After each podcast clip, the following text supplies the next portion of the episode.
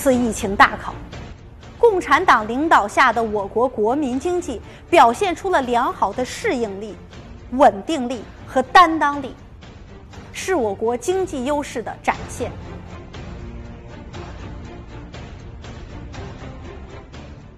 在全球经济都被新冠疫情扰乱之时，中国却为复工复产按下了加速键，经济生活秩序稳步恢复。中国为什么行？答案要从党对我国经济综合治理中寻找。二零二零年的春节，新冠肺炎疫情来势汹汹，对全球经济带来了重大打击。防疫物资短缺、企业停工停产、生活用品断供等一系列的突然爆发的问题，严重考验着一国经济的发展。国民经济平稳运行是疫情防控的重要支撑，更是社会和谐稳定的坚实基础。面对突如其来的大考，全国各级党委和政府按照党中央决策部署，抓牢抓实疫情防控的同时，努力保持了生产生活平稳有序，切实维护了正常的经济社会秩序，努力把疫情的影响降到了最低，再显了党对国民经济的综合治理能力。这种综合治理能力主要表现在以下三个方面，我们今天一起来看一下。首先，疫情大考展现了党领导下我国经济的适应力。你是否也曾跑遍城市大大小小的药店，只为了多买几个口罩？你是否也曾把寄给最心爱姑娘的鲜花换成了口罩？曾经不起眼的口罩，现在成了硬通货，是疫情下最紧缺的物资。在各个城市都出现了一罩难求的局面，甚至有人感慨，买口罩比买房还难。其实，我国本是世界上最大的口罩生产国和出口国，年产量约占全球的一半，最大的产能达到每天两千多万只。但是，突如其来的疫情打破了国民经济的平衡状态，口罩等防疫用品不可持续的需求在短时间内暴增，市场机制的短期调节无法解决这种结构性的短缺。公开数据显示，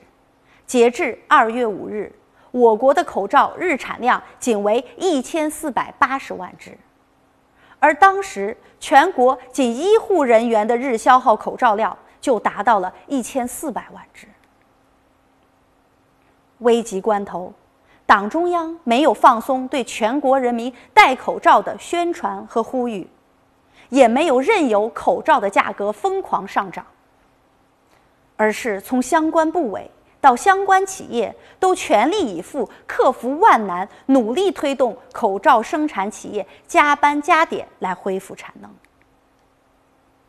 然而，即使口罩的产能全部恢复，面对数以亿计的巨大突发需求，仍然是杯水车薪。面对困难，国家迅速启动医用口罩扩能专项工作。有序引导具备口罩生产条件和能力的轻纺企业转产扩产，对多生产出来的口罩等防疫物资全部由政府来兜底收购，解决了企业的后顾之忧，同时也鼓励地方政府出台相关的支持政策。在政府的号召带领下，一大批轻纺企业纷纷站了出来。他们不讲条件、不计成本，迅速转产扩产民用防护口罩。滴滴宝贝、三枪内衣、红豆服饰、水星家纺等一大批商家紧急申请资质，纷纷停下了纸尿裤、内衣等原定的生产计划，连夜改做口罩和防护服来驰援一线战役。如果说，轻纺企业的转产还不足为奇的话，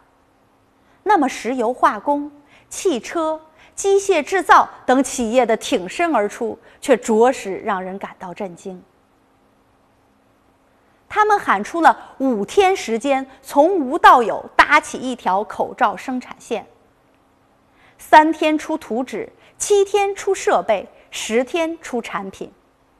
五十五小时研发攻关成功的口号。说干就干，上汽通用五菱汽车股份有限公司通过联合供应商和自建生产线的形式，转产生产防护口罩。从五菱提出转产口罩的方案，到开始实施，仅仅用了五天时间。第一批防护口罩于二月十三日生产完成。比亚迪动员管理人员、研发人员、一线工人、后勤保障人员齐上阵，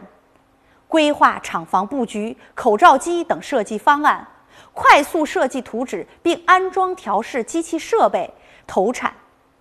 到二月下旬，可以达到日产五百万只的产能。除此之外，中石化、中石油、富士康等一批企业也都纷纷上马口罩生产，短时间内将全国的口罩产能全部的调动了起来。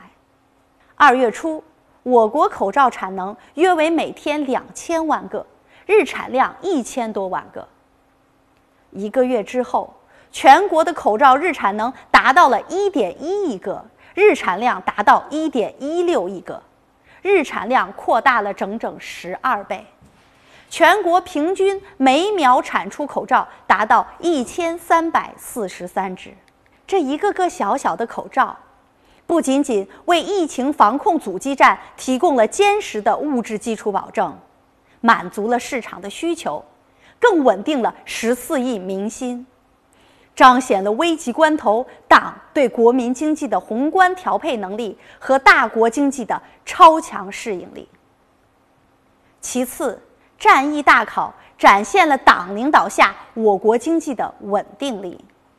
此次疫情适逢春节，导致诸多超常消费需求锐减，同时大量企业停工停产。交通管制导致物资流动受限，双重压力下，中国经济面临着严重的考验。首先是交通运输业，据交通运输部的消息，除夕全国交通发送旅客量与去年同期相比变化不大，而到了大年初四，全国发送旅客量则同比下降了百分之七十六点二。在二月一日、二日春节假期结束返程之日的时候，全国交通发送旅客量比二零一九年春节同日下降了百分之八十六。此外，由于人们的外出量大幅降低，出租车、网约车的用车量也减少了约百分之九十，司机的收入大幅度的减少。春节本是电影行业的黄金时段，贺岁档影片票房往往都很值得期待。但全国各地的电影院大部分从除夕开始就暂停营业，票房收入为零。同时，影院还要承担场地租金、员工工资等成本，损失巨大。国家电影局根据二零一九年春节票房的估计。二零二零年春节和二月，影院行业经济损失超一百二十亿元。与此同时，受疫情的影响，春节期间全国旅游和酒店业也迎来了退订潮。整个旅游行业受到了断崖式的重创。二零二零年春节期间，整个旅游业的直接损失在五千五百亿元左右。预计全年旅游销售收入将减少一点五万亿元。二月初，随着疫情的扩散，全国大部分地区的疫情防控部门都要求餐饮服务单位暂停营业，只允许以外卖的形式进行经营。市场规模超四万亿的餐饮业被迫按下了暂停键，门店停业，员工待命，食材甩卖。仅春节短短的七天，餐饮业的直接营销收入就腰斩了五千亿元。是否要囤粮囤货，以防物资短缺引发物价飞涨？疫情带来的停工停产会对中国的经济带来怎样的影响？今年的经济发展目标还能否得以实现？一连串的问题不仅萦绕在每一个中国人的心头，全世界也在关注着中国的经济是否会因此停滞。